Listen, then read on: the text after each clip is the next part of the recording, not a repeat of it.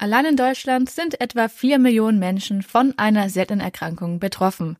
Der Weg bis zu einer Diagnose und damit vielleicht auch einer Behandlung ist jedoch ziemlich lang. Bei über 7000 verschiedenen seltenen Erkrankungen fehlt es einfach an ausreichend Experten. Betroffene müssen oft weite Strecken auf sich nehmen, um jemanden finden zu können, der sich mit ihrer spezifischen Erkrankung auskennt. Und viele Krankheiten werden lange Zeit auch gar nicht erst erkannt. Das liegt daran, dass die meisten Ärzte und Ärztinnen während ihrer gesamten Karriere noch nie einen Patienten mit genau dieser Krankheit getroffen haben.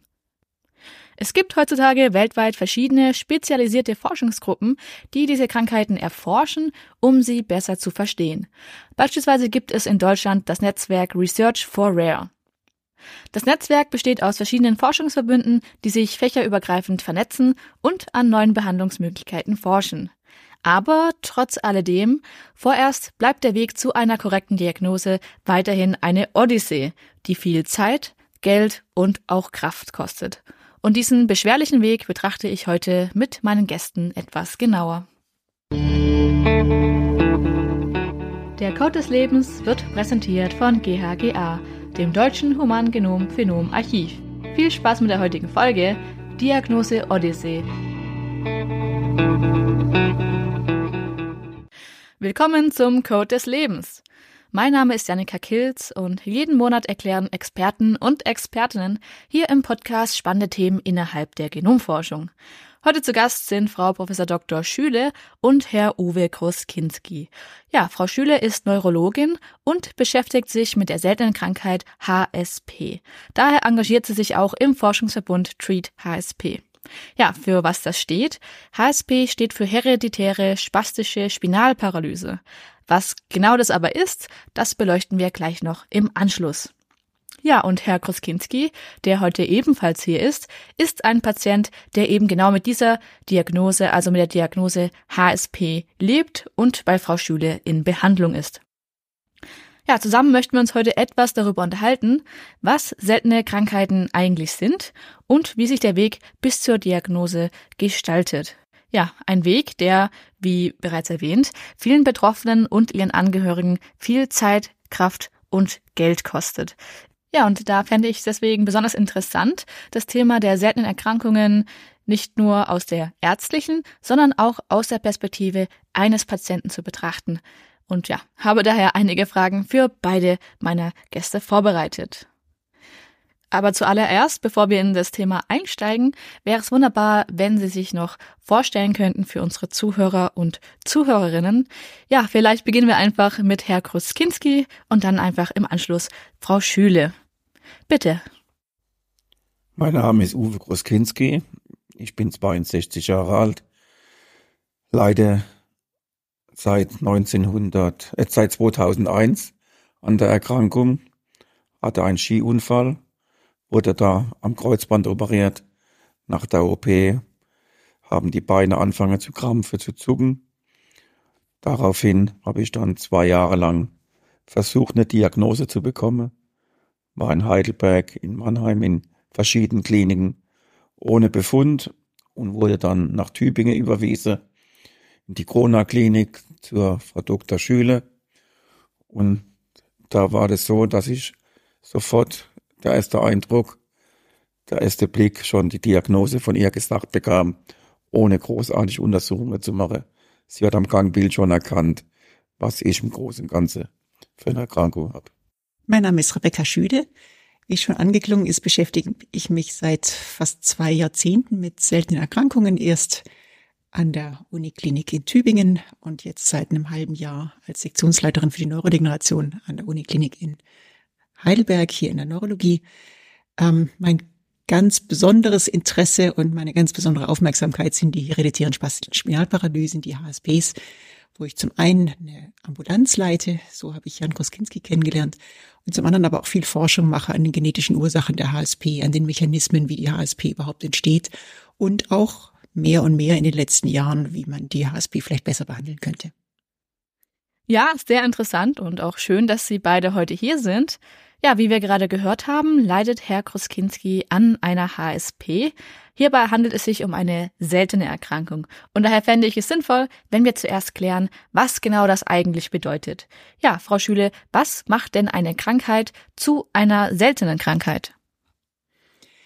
Seltene Erkrankungen werden über ihre Häufigkeit in der Bevölkerung definiert. Das heißt, wie der Name schon sagt, seltene Erkrankungen sind selten. In der EU ist das die Grenze von einer Person in 2000, die an einer bestimmten Erkrankung ähm, leidet, um eine Erkrankung dann als selten zu definieren. Wenn wir das aber von der anderen Seite betrachten und uns überlegen, dass es Tausende von seltenen Erkrankungen gibt, sechs, siebentausend ungefähr, dann sind seltene Erkrankungen in der Gruppe gar nicht so selten, sodass dann doch Millionen von EU-Bürgern oder auf der Welt auch Menschen ähm, von einer seltenen Erkrankung betroffen sind. Ja, das ist in der Tat eine ganze Menge. Ja, und weil es gerade so viele verschiedene Krankheiten gibt, sind in Deutschland etwa vier Millionen Menschen betroffen, in Europa 30 Millionen und weltweit sogar 300 Millionen. Ähm, was genau macht denn die Diagnose von seltenen Erkrankungen so schwierig? Wenn ich das mal aus ärztlicher Sicht zunächst mal sagen darf, ähm, das Problem an den seltenen Erkrankungen ist, dass wir auch als Ärzte und selbst als Spezialisten für seltene Erkrankungen die meisten seltenen Erkrankungen nicht kennen oder nicht gut kennen, so dass wir eine ganz andere Situation haben als normal. Wenn ein Patient mit Schlaganfall oder mit Multiple Sklerose kommt, dann habe ich schon im Studium viel darüber gelernt. Dann gibt es Bücher, wo ich nachgucken kann. Dann gibt es Leitlinien, die mir ganz genau sagen, was ich tun muss, um die Erkrankung zu diagnostizieren und zu behandeln. Bei einer seltenen Erkrankung ist die Situation in der Regel so, dass der Patient kommt, mir Symptome schildert und ich, wenn es jetzt nicht gerade eine HSP ist, oft eben überhaupt gar nicht weiß, was das für eine Erkrankung ist. Und dann im Grunde nach der ersten Vorstellung eine Recherchearbeit beginnt, um herauszufinden, welche Erkrankung könnte das sein. Und die Recherchearbeit ist dann nicht in Büchern, sondern ist wirklich ähm, in Publikationen, in Fallberichten, die vielleicht Kollegen veröffentlicht haben. Also man muss da immer so an der Grenze des medizinischen Wissens eigentlich unterwegs sein, um zu versuchen, die Diagnose zu finden und dann oft auch mit Kollegen sprechen, Netzwerke finden, Spezialisten irgendwo auf der Welt finden, ähm, um in Kontakt zu kommen und zu überlegen, wie können wir dem Patienten helfen, wie, wie behandeln wir das am besten. Das heißt, es ist so ein bisschen eine, eine Detektivarbeit an jedem einzelnen Patienten, weil selbst für einen Spezialisten für seltene Erkrankungen häufig wir nur wenige Patienten mit einer bestimmten Erkrankung sehen, selbst über eine, eine lange Karriere hinweg. Ist also eine Herausforderung für den Arzt, ist sicher auch eine Herausforderung für den Patienten. Das werden wir vielleicht gleich von Herrn Broskinski hören. Ähm, auf der anderen Seite aber auch unglaublich spannend, weil das bedeutet, dass jeder Patient neu ist und dass man als Arzt auch wirklich noch einen Unterschied machen kann, weil es nicht egal ist, ob ein Computer da sitzt oder eine AI, sondern weil da wirklich man sich reinknien muss, um herauszufinden, was hinter der Erkrankung steckt. Verstehe. Ja, das heißt ja dann aber auch, dass natürlich immer eine gewisse Ungewissheit mitschwingt, mit der man natürlich dann auch zu kämpfen hat. Erkrankungen sind ein riesiges Themenfeld, was dann natürlich auch wiederum bedeutet, dass Ärzte sich spezialisieren müssen auf bestimmte Erkrankungen. Sie haben sich ja auch auf die HSP spezialisiert. Könnten Sie vielleicht etwas mehr darüber erzählen, was die HSP eigentlich für eine Erkrankung ist und auch welches Krankheitsbild mit ihr einhergeht? So wie die seltenen Erkrankungen eine ganze Gruppe von Erkrankungen sind, sind auch die HSPs nicht eine Erkrankung, sondern eine Gruppe von vielen, vielen Erkrankungen. Es gibt von der HSP bestimmt 150 verschiedene genetisch definierte Untertypen, die wir einfach unter der Gruppenbezeichnung HSP zusammenfassen. Aber eigentlich ist eben auch das wieder ein ganzes Bündel von einzelnen Erkrankungen, die unheimlich selten sind.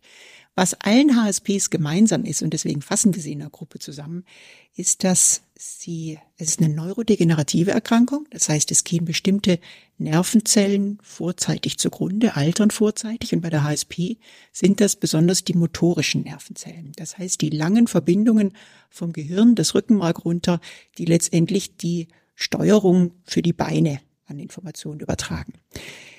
Das ist ein langsamer Prozess bei der HSP, so dass die Betroffenen ganz langsam fortschreitend merken, dass die unteren Extremitäten steif werden, nicht mehr dem Willen gehorchen, schwach werden. Das heißt, es äußert sich durch eine langsam fortschreitende Gangstörung, die am Anfang oft gar nicht richtig erkannt wird, Man kann vielleicht nicht mehr so rund rennen. Das Gangbild verändert sich ein bisschen. Man wird von Bekannten angesprochen. Wie gehst du denn? Man fängt an, über kleine Bodenunebenheiten zu stolpern. Und das zieht sich oft Jahre hin, bis man merkt, da ist wirklich eine Erkrankung dahinter. Und dann kann das aber fortschreiten, so weit, dass man Hilfsmittel zum Gehen braucht oder sogar, nicht in allen Fällen, aber in einigen Fällen wirklich die Gehfähigkeit verliert. Das ist das gemeinsame Merkmal, das alle HSPs verbindet. Und dazu gibt es eben, je nachdem, welcher Gendefekt vorliegt, ähm, Zusatzsymptome, die auftreten können. Das heißt, es gibt HSP-Betroffene, die werden schon als kleines Kind krank oder werden sogar krank geboren. Andere entwickeln die Symptome irgendwann später im Lebensalter.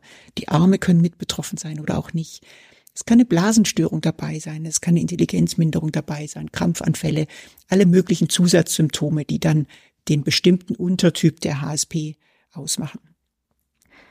Ist HSP behandelbar oder vielleicht sogar heilbar? Für die HSPs als Gruppe leider nein.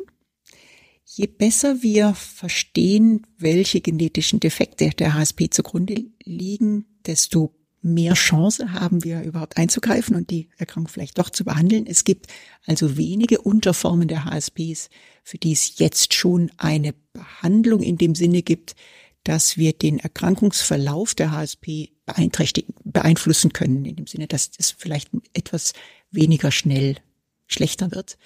Ähm, wo wir große Hoffnung drauf setzen, ist, ähm, es hat sich in den letzten Jahren technisch unheimlich viel getan im Bereich der genetischen Therapien.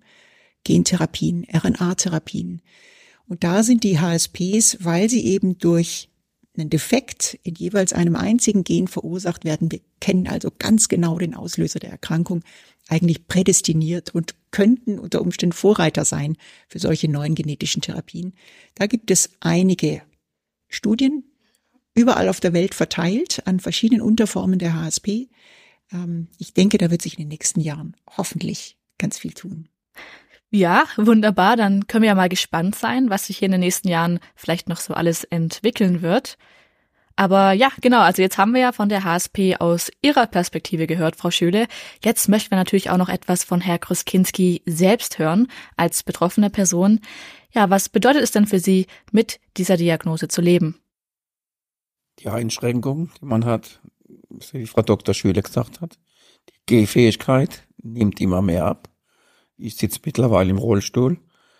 Ich bin 2001 noch Ski gefahren, habe Fußball gespielt und nach dem Unfall bekam ich Krämpfe in die Beine und wurde dann zwei Jahre später wurde mir gesagt, welche Erkrankung ich habe und habe dann so wie die Frau Dr. Schüler gesagt hat über die Jahre immer mehr an Gehfähigkeit eingebüßt. Am Anfang bin ich unrund gelaufen, dann waren die Krämpfe da, dann waren das Zuge da, dann hat der Klonus eingesetzt und dann die Krämpfe waren dann so stark in der Nacht und am Tag, dass ein, ein normales Gehen oder äh, Schlafen gar nicht mehr zu denken war. Und die Folge ist halt jetzt, man kann nicht mehr alles machen, was man früher gemacht hat. Man kann sich anpassen mit den Hilfsmitteln, die man hat. Rollator, Segway und so Dinge und kann dann noch am Leben teilnehmen. Aber man ist halt nicht mehr das, was man vorher war, als gesunder Mensch. Ja, das klingt natürlich nach einer sehr großen Veränderung. Ja, aber wie Sie trotzdem noch aktiv am Leben teilnehmen, darüber werden wir ja vielleicht gleich noch sprechen. Äh, Sie hatten es ja in Ihrer Vorstellung schon erwähnt, aber könnten Sie noch einmal im Detail schildern, wie denn Ihr Weg von den ersten Symptomen bis zur Diagnose verlaufen ist? Also wann ist Ihnen denn zum ersten Mal aufgefallen, dass etwas nicht stimmt und was war dann Ihre erste Anlaufstelle? Also ich bin als Jugendlicher schon öfters gestolpert. Da wusste ich noch gar nicht, dass ich sowas habe an Erkrankung. Und das Gangbild war auch, auch nicht so, wie es sein sollte. Meine Eltern haben dann immer gesagt, ja, da ist halt so veranlagt. Und dann habe ich äh, das ganz normale Jugend verbracht, mit Sport, alles Mögliche gemacht. Und dann kam halt dieser Unfall dazu, der, der Kreuzbandriss. Dann versuche, versuchte ich die Diagnose zu kriegen, habe dann leider in Heidelberg und Mannheim niemand gefunden, der mir das quasi sagen konnte, was ich habe. Und diese Ungewissheit über zwei Jahre war halt auch frustrierend. Dann kam ich äh, nach Tübingen in die Corona Klinik zur Frau Dr. Schüle. Da wurden verschiedene Untersuchungen gemacht über Blut, über Messungen und alles Mögliche. Und dann kam dabei heraus, dass ich HSP SPG4 habe. Das SPG4 ist quasi die, die Untergruppierung der Erkrankung. Ja, wenn Sie erzählen, dass Sie viele verschiedene Untersuchungen mitgemacht haben, wie zeitaufwendig war denn das vielleicht auch für Sie?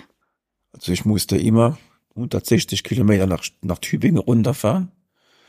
Der ganze Tag war in der Klinik quasi mit verschiedenen äh, Messungen vom, vom Kopf, die Geschwindigkeit in die Beine runter, die Leitfähigkeit und solche Dinge wurde durchgezogen. Übers Blut wurde versucht, was rauszufinden. Und es war halt am Anfang, dann wurden noch MAT-Bilder gemacht, dann wurde die Nervenbahn vermessen im MAT. Also da war sogar ein nagelneues, großes MAT, wo man quasi die Nervenstränge sehen konnte. Beim gesunden Mensch sind die anders gebündelt wie beim kranken Mensch, wie bei mir, das hat man gesehen. Es war auf einer Seite was interessant, mal zu sehen, was es überhaupt gibt und was es ist. Auf der anderen Seite war ich froh, dass ich die Diagnose hatte und konnte mich damit auseinandersetzen. Natürlich ist es, auf einmal hat man HSP. Ich wusste auch nicht, was HSP ist. Jetzt habe ich es 20 Jahre und ich weiß, um was es geht. Man ist eingeschränkt in der Geh, im Gehen, im Schlafen. Man hat eigentlich das Problem, man ist nicht mehr fähig, jetzt auf die Schnelle mal was zu tun. Man muss sich entweder umsetzen vom Stuhl auf der Rollstuhl, vom Rollstuhl in der Fahrstuhl und das sind alles Sachen, die halt als normaler Mensch einfacher sind. Ich habe jetzt zwar einen Umbau von meinem Haus hinter mir, ich habe Treppenlifte, ich habe Fahrstuhl, ich habe ein Auto, das quasi behindertengerecht umgebaut wurde. Ich habe ein Segway, das für Behinderte umgebaut ist das mir viel Möglichkeiten ergibt, auch am Leben teilzunehmen statt im Rollstuhl. Da kann ich große Touren fahren, da kann ich in die Berge, da kann ich ans Meer. Und das sind so Sachen, die man einfach sich im Kopf überlegen muss, wie kann ich mein Leben gestalten und nicht zu Hause versauer und nichts mache. Das ist das, was ich meiner Meinung nach gut umgesetzt habe, wo ich auch stolz drauf bin dass ich weiterhin so am Leben teilnehmen kann, auch mit der Einschränkung HSP. Ja, das sind wichtige Fragen, die man sich da stellen muss und es ist auch wirklich, ja, bewundernswert, dass Sie für sich darauf Antworten gefunden haben. Da muss sicher jeder selber schauen, welcher Weg der richtige ist und ja, wie man mit dieser neuen Lebenssituation dann auch umgeht.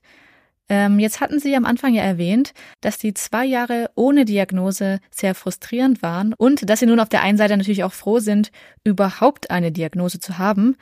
Ja, könnten Sie noch etwas ausführlicher darüber sprechen, wie es für Sie war oder wie es vielleicht auch jetzt für Sie ist, nach so einer langen Zeit eine Diagnose zu haben? Das Problem war, ich war ja im Krankenhaus nach der OP und die Beine haben gezuckt und gemacht und getan. Und dann wurde mir ein Neurologe ans Bett geschickt und der fuhr mir, so blöd es klingt, mit dem Holzspatel zweimal über die Bauchdecke und hat dann zu mir gesagt, ich habe MS. Das war die Aussage von diesem Neurologen. Und dann war ich natürlich erstmal entsetzt und denk, ey, MS, also was ist denn jetzt kaputt? Und mit dem MS im Kopf bin ich zwei Jahre durch die Weltgeschichte gereist und wollte wissen, ist es MS, ist es kein MS? Und das war belastend. Und das war dann quasi keine Erlösung, dann zu wissen, was man hat, wenn man die Diagnose HSP kriegt, weil es war am Anfang auch viele Fragezeichen hinter der Erkrankung. Was ist überhaupt HSP? In den 20 Jahren, die ich jetzt habe, weiß ich, um was es geht. Bei mir sind im Großen und Ganzen nur die Beine, die Blase betroffen. Und das ist das, mit dem lebe ich, mit dem kann ich auch gut umgehen. Ich habe verschiedene Medikamente. Ich krieg Botox in die Beine gespritzt, ich krieg Botox in die Blase gespritzt, um diese Muskeln ein bisschen zu entspannen, um nicht diese Krämpfe dauernd zu haben. Und ich habe noch so ein Fahrrad zu Hause quasi, dass ich mir vor der Rollstuhl spannen kann, um ein bisschen Bewegung zu haben. Und das sind diese Dinge, die quasi nach der Diagnose da sind, mit denen man sich auch beschäftigt und mit denen man quasi auch leben kann. Ich erlebe das häufig bei Patienten, dass solange sie auf der Suche sind, sich alle Kraft auf die Diagnose konzentriert. Man ist von einem Arzt zum anderen unterwegs, um endlich herauszufinden, was man hat. Und das bedeutet, dass man für alle anderen Aspekte wie gelähmt ist. Die Betroffenen haben das Gefühl, solange ich nicht weiß, was ich habe, kann ich nichts tun. Und trotzdem merken sie jeden Tag, dass was nicht stimmt und dass es schlechter wird. Und das verursacht ganz viel Angst, aber eben auch diese Lähmung. Mit der Diagnosestellung erlebe ich dann so zwei Arten von Reaktionen. Es gibt Betroffene, die fallen in ein Loch, weil die Diagnose HSP eben auch bedeutet, das wird auch morgen und übermorgen noch da sein. Das wird schlechter werden. Ich kann das vielleicht weiter vererben. Das ist eine lebensverändernde Diagnose. Und manche ziehen sich damit zurück. Andere sehen die Diagnose, Herr Kruskinski ist ein Beispiel dafür und sagen, jetzt weiß ich wenigstens, gegen was ich kämpfe. Jetzt weiß ich, was da kommt. Aber jetzt das Recht. Das heißt, in dieser Diagnosestellung steckt wahnsinnig viel Energie drin. Und was ich versuche mit meinen Patienten zu besprechen, ist, dass sie diese Energie für das Kämpfen nutzen, für das ich mache trotzdem was draus nutzen und nicht für den für den Rückzug. Deswegen hat die Diagnose, auch wenn sie eigentlich ja nichts verändert, die Krankheit war vorher da und die Krankheit ist hinterher da, trotzdem eine Riesenauswirkung für den Betroffenen. Und das wird häufig ganz stark unterschätzt. Würden Sie denn sagen, dass Ihr Weg zur Diagnose typisch verlaufen ist oder hätte die Diagnosestellung vielleicht auch schneller oder effizienter sein können? Es war jetzt so, dass die Ärzte in Heidelberg und Mannheim halt nicht mit dieser HSP äh, in Verbindung standen, so wie Frau Dr. Schüle gesagt hat. Es gibt da einen Spezialist für da, für diese Erkrankung, da gibt es einen Spezialist für diese Erkrankung. Und ich war durch Zufall in der Kopfklinik beim Arzt für Schlaganfälle und der hat gesagt, ich nehme sie erst gar nicht auf. Ich schicke sie direkt nach Tübingen in das Zentrum für seltene Erkrankungen. Und da war ich dann dort und es hat gepasst und seitdem läuft es ganz gut. Wenn ich mir überlege, dass es jetzt schon fast 20 Jahre zurückliegt, dass Sie krank geworden sind und auf der Suche nach der Diagnose waren, muss ich sagen, ist es eigentlich ganz glücklich und schnell verlaufen. Es gibt viele Betroffene, die sehr viel länger suchen, bis sie an den richtigen Spezialisten kommen. Insbesondere vor 20 Jahren. Was seither passiert ist, ist, dass sich ja an ganz vielen Stellen in Deutschland die Zentren für seltene Erkrankungen gegründet haben, die in der Regel auch so einen Lotsen oder Piloten haben, den man kontaktieren kann. Also eine Person, die einem dabei hilft, den richtigen Spezialisten zu finden. Bei Ihnen war es durch Zufall ein Arzt, der die Tübinger Kollegen ähm, eben kannte, es sollte eben nicht dem Zufall überlassen sein, dass man den richtigen Kollegen findet. Das heißt, heutzutage würde man sich mit einer seltenen Erkrankung an eines der Zentren für seltene Erkrankungen wenden und dann wird hoffentlich entweder direkt vor Ort eine Spezialsprechstunde gefunden oder man kann eben weiter verwiesen werden, wo sitzt ähm, ein möglichst nahegelegener Spezialist, wobei es häufig so ist, dass die Anfahrtswege weit sind, weil es eben nur eine Handvoll oder im übelsten Fall auch nur einen Spezialisten vielleicht in Deutschland gibt, der für eine bestimmte Erkrankung zuständig ist. Aber diese Zentralisierung über Zentren für seltene Erkrankungen ist, glaube ich, ein ganz entscheidender Fortschritt, der in den letzten Jahren passiert ist. Ja, wie sieht es denn eigentlich im Falle der HSP aus? Also wie lange dauert es im Durchschnitt, diese Krankheit zu diagnostizieren? Oder, also kann man vielleicht so eine pauschale Aussage gar nicht treffen? Das fällt mir tatsächlich schwer, weil es sehr unterschiedlich ist. Es hängt sehr vom Wohnort ab, wie sehr man die Chance hat, an ein Zentrum zu kommen, wo in Deutschland man wohnt. Das heißt, das kann von wenigen Monaten bis viele, viele Jahre gehen, bis die Diagnose steht. Was uns heutzutage hilft, ist, dass wir in den letzten Jahren sehr viel mehr über die genetischen Ursachen der HSP gelernt haben. Als ich begonnen habe, mich mit der HSP zu beschäftigen, gab es vielleicht so 15, 20 HSP-Gene und die allermeisten HSP-Betroffenen blieben ohne eine molekulare Diagnose. Heutzutage hat sich das umgedreht. Wir können so bei 60 Prozent der HSP-Betroffenen eine genetische Diagnose stellen. Die Möglichkeiten zur genetischen Diagnostik sind dadurch, dass wir eine Exom- oder Genomsequenzierung, wo wir viele Gene auf einmal untersuchen können, viel, viel besser geworden. Früher haben wir ein Gen nach dem anderen untersucht. Da war schon der Weg zur genetischen Diagnose oft viele Jahre lang sehr teuer und mit viel Diskussion mit der Krankenkasse verbunden.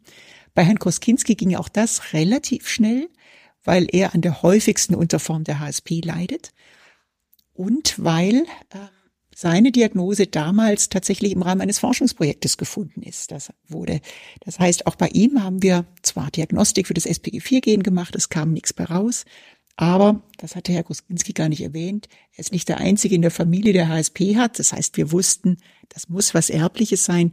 Und dann haben wir ihn in ein Forschungsnetzwerk aufgenommen, was wir damals hatten, das GeneMove-Netzwerk, und über das wir einfach an Genetik der HSP weitere Untersuchungen machen konnten. Und so haben wir dann den ganz besonderen Gendefekt, der bei Herrn Koskinski vorliegt, damals an ihm und anderen ähnlich Betroffenen entdeckt. Inzwischen ist das natürlich Standarddiagnostik geworden, aber 2006 war das noch ganz anders. Ich hatte einen Opa, der saß im Rollstuhl. Keiner wusste, was er hatte. Er hat halt schon immer im Rollstuhl gesessen. Ich kannte ihn gar nicht anders. Dann habe ich von meiner Mutter einen Bruder, der saß auch im Rollstuhl. Bei ihm hat man angenommen, er hat von den vielen OPs im Rückenbereich, Bandscheiben, hat man bei ihm gedacht, da kommt's her. Erst als ich dann die Diagnose hatte und ich mit Dr. Schüler drüber geredet habe, hat sie gesagt, bringen Sie den Onkel mal mit. Dann habe ich den Onkel mitgenommen nach Tübingen und siehe da, er hatte das gleiche Gendefekt, SPG4. Und dann waren wir schon zu dritt in der Familie. Und leider hat's mein Sohn, der jetzt mittlerweile 34 Jahre ist, mit 22 Jahren ist bei ihm die Diagnose gestellt worden, weil damals gaben wir Blut ab von jedem Familienmitglied. Und siehe da, mein Sohn Mario hatte das auch. Und bei ihm ist es so, bei ihm verläuft der Verlauf noch schneller als bei mir. Der ist jetzt 34 und 22. In zwölf Jahren sitzt er jetzt schon im Rollstuhl und muss versuchen, sein Leben irgendwie in den Griff zu kriegen. Jetzt, wo Sie gerade auf Ihre Familie zu sprechen kommen, wie war denn das für Ihre Angehörigen, als die Diagnose HSP dann kam? Erstmal war Panik, sage ich mal. Ich als, äh, wie soll ich sagen, Verantwortlicher für die Familie, ich muss arbeiten, ich habe Kinder und hin und her. Und dann war natürlich erstmal, was ist die HSP? Was, was kommt auf uns zu in Zukunft und so. Und da war halt das Fragezeichen im Raum gestanden, was passiert mit mir in zehn Jahren, in 20 Jahren. Aber ich muss sagen, ich habe Unterstützung von meiner Frau, von der Familie. Gut, dass die Kinder das jetzt, das eine Kind das auch hat, macht mich nicht glücklich, belastet mich. Also, wenn ich sehe, wenn er, er wohnt in Hameln, er kommt zwei, dreimal im Jahr zu uns nach in die Heimat. Und wenn ich dann sehe, wie er sich verschlechtert, das macht mich traurig. Also der ist jetzt auch mit 34 Jahren im Rollstuhl und hat noch das Leben vor sich. Also da frage ich mich dann auch, hätte es sein müssen. Aber es ist einfach in der Beziehung belastend, weil ich das, die Krankheit ihm weitergegeben habe. Hätte ich es gewusst früher, dann hätte ich gar keine, gar keine Kinder in die Welt gesetzt, sage ich mal. Mein Sohn ist jetzt so, weil er dominant ist, er will keine Kinder, weil er nicht äh, sagt, ich setzt jetzt Kinder in die Welt und die haben es später auch. Also der ist mit seiner Frau sich im Klaren gewesen. Er hat's und das, dabei soll's bleiben. Aber es ist halt belastend im Innern, sage ich mal, die Unruhe, die man hat. Was kommt noch? Wie geht's weiter? Und so war das für mich zu dem Zeitpunkt, wo ich die Diagnose hatte, was kommt noch auf mich zu? Das ist das, was mich beschäftigt hat. Jetzt mittlerweile bin ich ruhiger. Ich lebe mein Leben so gut wie es geht, mit dem, was ich alles hab und kann auch überall mit teilnehmen, mit Einschränkungen. Aber ich bin jetzt nicht einer, der sich zu Hause äh, einschließt und vergräbt und äh, Trübsal bläst. Im Gegenteil. Man muss sich Ziele setzen jeden Tag und die muss man verfolgen. Wenn es geht, ist gut. Es geht nicht alles, was man will, aber im Großen und Ganzen gibt es immer einen Weg, wo man hin kann. Und das macht mir Mut und macht mir Zuversicht. Und ich bin halt so ein kleiner Kämpfer. Ja, das äh, freut mich, dass Sie noch in so einem hohen Maße selbstständig Ihren Weg beschreiten können. Äh, wie ist denn das, also wie wird die HSP denn dann eigentlich vererbt, wenn nicht alle in der Familie betroffen sind, aber einige? Bei der HSP gibt es verschiedene Erbgänge. Bei Kroskinski ist es so, dass es eine autosomal dominante Vererbung ist. Das ist für die SPG 4 typisch. Das bedeutet, ähm, wenn wir uns das vorstellen, wir haben ja ähm, jedes Gen doppelt, einmal vom Vater, einmal von der Mutter vererbt und geben dann auch an unsere Nachkommen immer per Zufallsprinzip im Grunde eine dieser beiden Genkopien weiter. Das bedeutet, wenn jemand Träger einer SPG4-Mutation ist, dann hat ein Nachkomme, ein Kind, eine 50-prozentige Chance oder Risiko, muss man in dem Fall sagen, eben auch die SPG4-Mutation zu erben. Für die autosomal dominanten HSPs gilt also 50-prozentiges Risiko für die Nachkommen auch krank zu werden. Und das ist ganz unabhängig davon, ob man einen Sohn oder eine Tochter hat. Ähm, das ist so eine häufige Frage, die mir immer wieder gestellt wird. Es gibt aber auch andere Formen der HSPs, autosomal rezessive Formen, die tendenziell eher nur in einer Generation, also bei Geschwistern auftreten und eigentlich nicht an Kinder vererbt werden können. Oder auch X-chromosomal erbliche Formen, die dann vorzugsweise ähm, bei männlichen Familienmitgliedern ausbrechen. Das heißt, ähm, da ist eine differenzierte Beratung notwendig, weil das bei jeder Form der HSP wieder ein bisschen anders sein kann.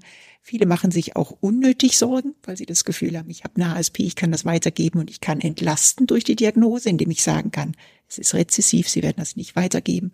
Oder aber eben man, man lernt sein Risiko kennen und kann dann entsprechend entscheiden, wie man damit umgehen will. Ah, okay, ja.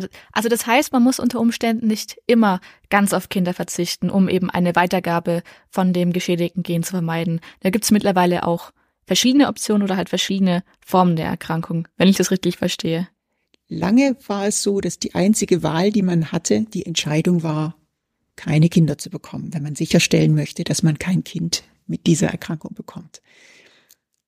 Ich kann heutzutage nur, auch da gibt es ganz viel Fortschritte, für die ich kein Spezialist bin.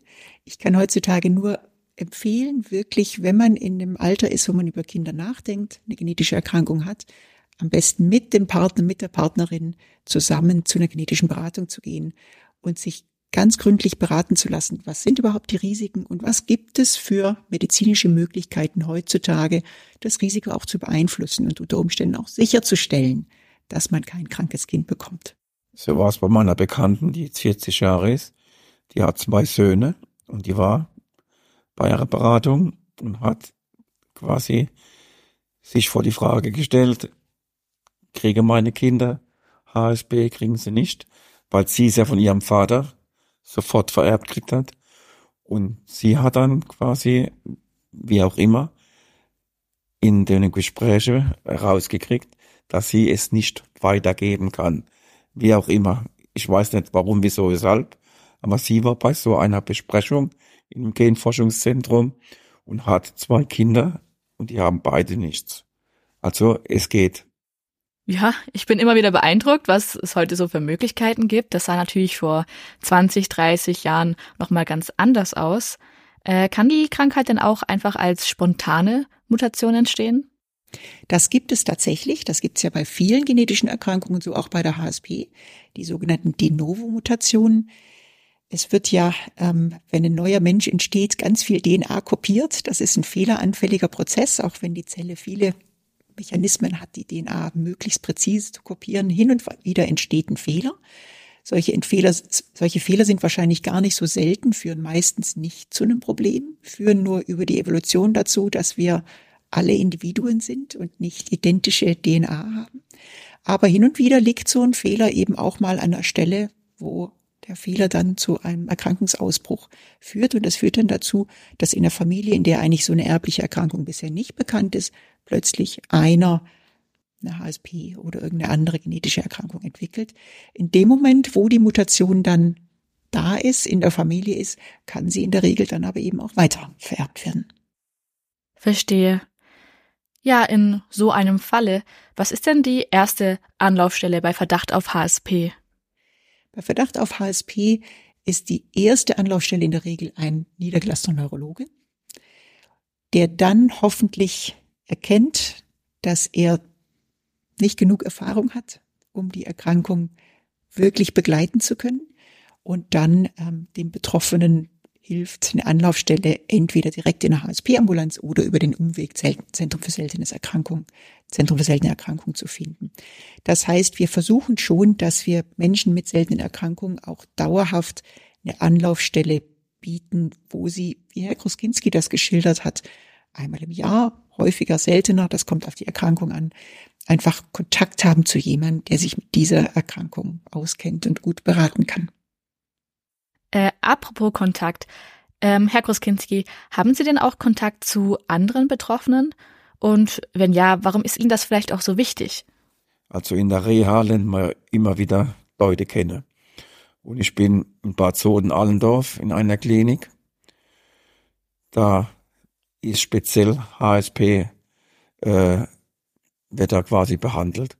Und da lernt man viele kennen, die auch die HSP haben aber ganz andere Formen.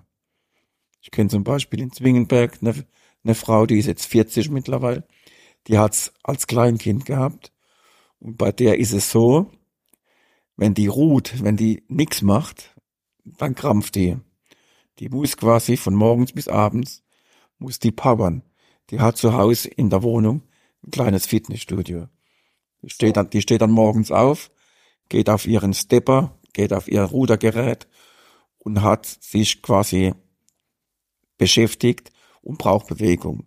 wenn die im Büro sitzt, dann hat sie Sonderpausen, wo sie quasi sich bewegen kann, Übungen macht gegen diese Verkrampfungen.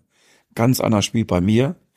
Also wenn sie ruht, ist bei ihr der Krampfanfall vorprogrammiert. Bei mir ist es einfach, da kommt mal, da kommt mal nicht. Es gibt Tage, da hast du weniger Krämpfe. Bei ihr ist es halt so, ganz anderes, ganz anderer Gendefekt. Ich weiß nicht, was er hat, was für SPG. Aber bei ihr ist es halt so, sie lebt als Kleinkind schon mit bis 40 Jahre und merkt aber mittlerweile auch, dass es Laufen auch jetzt immer schwerer wird.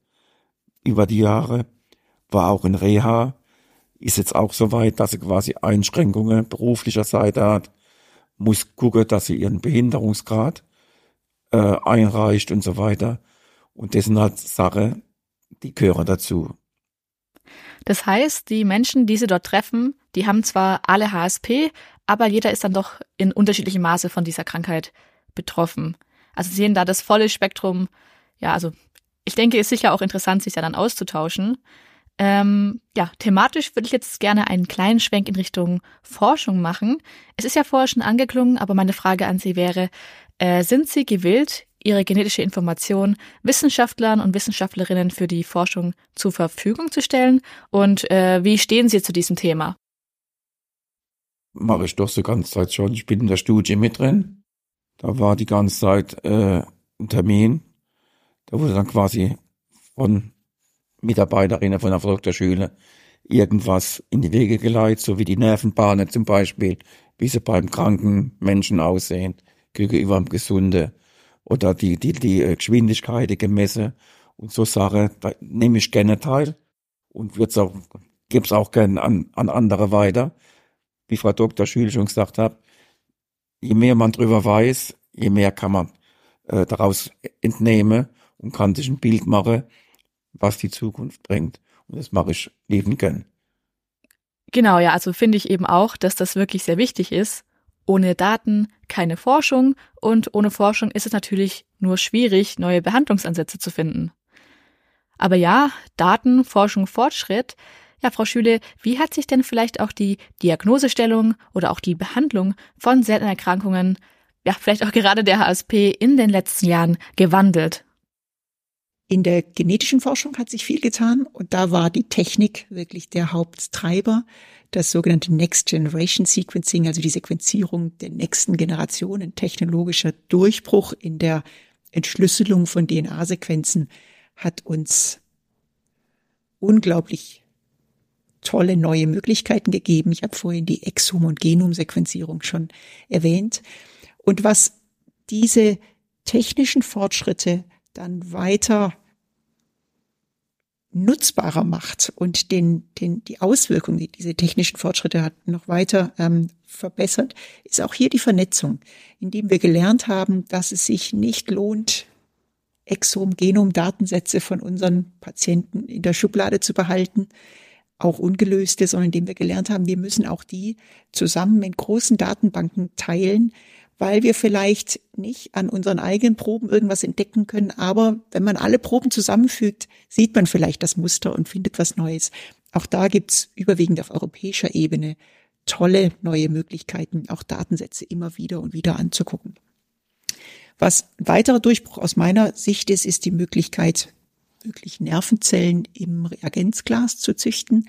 Stammzellen, die man in Nervenzellen ähm, differenzieren kann, weil wir so die Möglichkeit haben, im Labor wirklich über die Erkrankung zu lernen.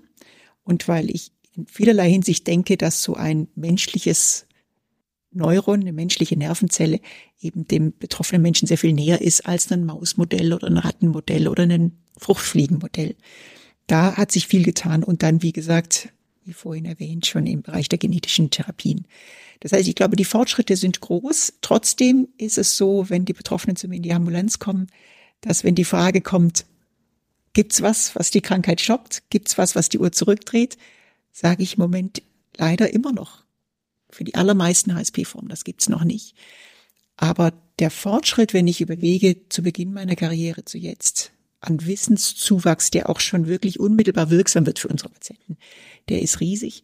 Und ich habe so langsam auch die Hoffnung, dass ich das noch erlebe, dass die HSPs behandelbare Erkrankungen werden mit der HSP zusammen noch viele andere Erkrankungen.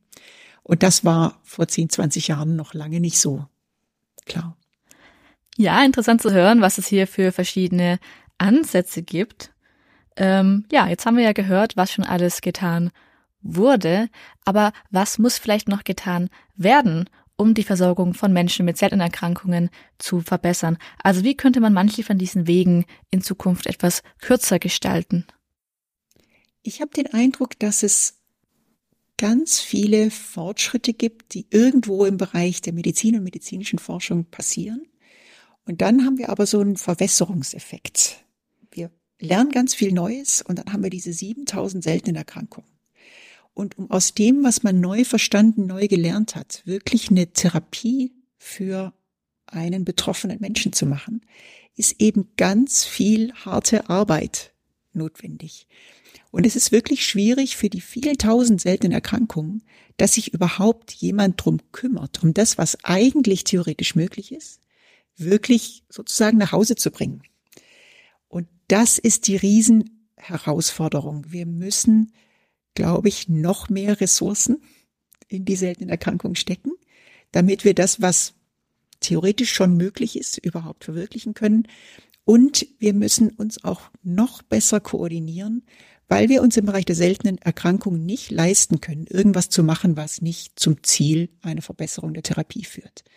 Wir haben keine Ressourcen zu verschwenden. Wir dürfen uns nicht leisten, irgendeinen Umweg zu gehen, irgendeinen Quatsch zu machen, was doppelt zu machen. Und das geht nur, wenn Forscher noch besser als bisher lernen, zusammenzuarbeiten, so vertrauensvoll zusammenzuarbeiten, dass man nicht Konkurrenz ist, sondern wirklich gemeinsam an einem Ziel arbeitet, die Aufgaben verteilt, anstelle zu gucken, was kann ich selber für mich ähm, sichern. Das ist, glaube ich, eine Riesenherausforderung für die nächsten Jahre. Und da hoffe ich, dass wir weiterkommen zum Wohle der Patienten. Das ist übrigens noch ein weiterer Punkt, den ich als Fortschritt bezeichnen würde, aber auch als Aufgabe für die nächste Zeit.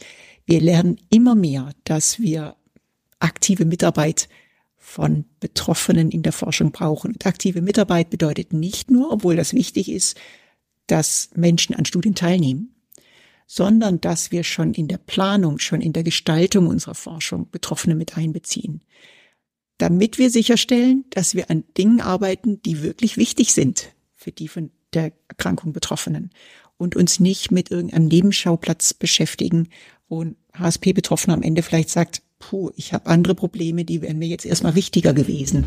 als das, was ihr da gelöst habt. Also da können wir, glaube ich, gar nicht früh und aktiv genug Betroffene einbeziehen. Ja, das denke ich eben auch. Also eine Kooperation zwischen Forschenden und Betroffenen klingt wirklich zielführend.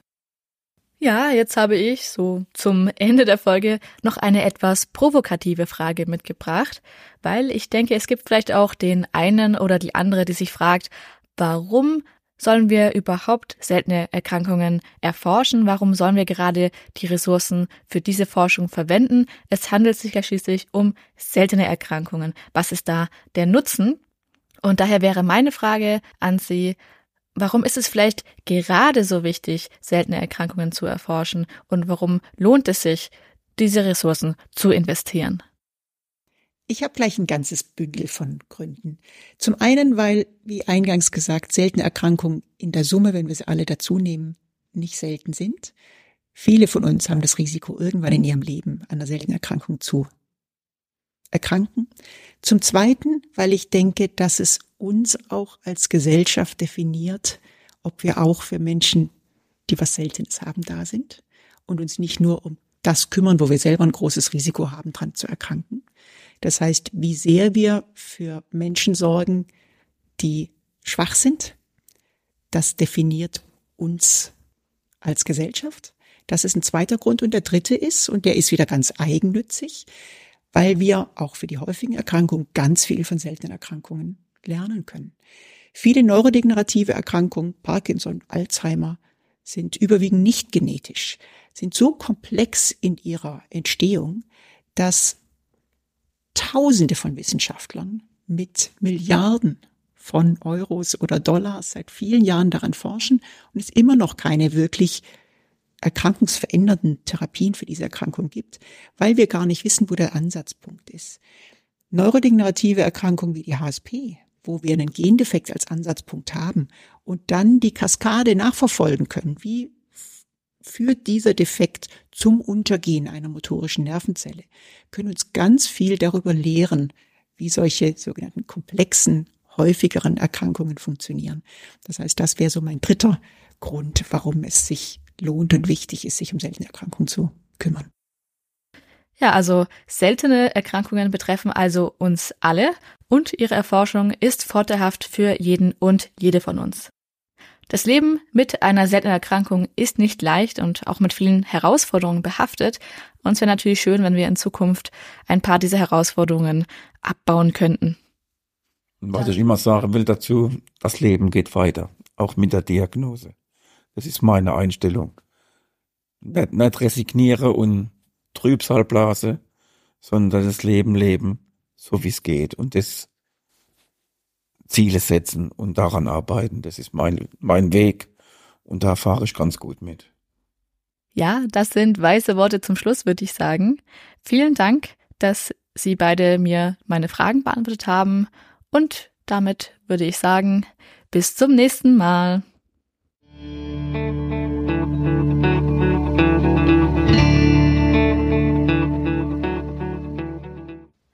Dieser Podcast wurde präsentiert von GHGA wir bieten Infrastruktur, in welcher Genomdaten sowie weitere medizinische Daten sicher gespeichert und kontrolliert zugänglich gemacht werden können. Das Projekt wird von der Deutschen Forschungsgemeinschaft finanziert und ist Teil der nationalen Forschungsdateninfrastruktur. Weitere Informationen findet ihr unter www.ghga.de. Vielen Dank fürs Zuhören und herzlichen Dank an unsere heutigen Gäste, Frau Prof. Dr. Schüle und Herr Großkinski. Bis zum nächsten Mal.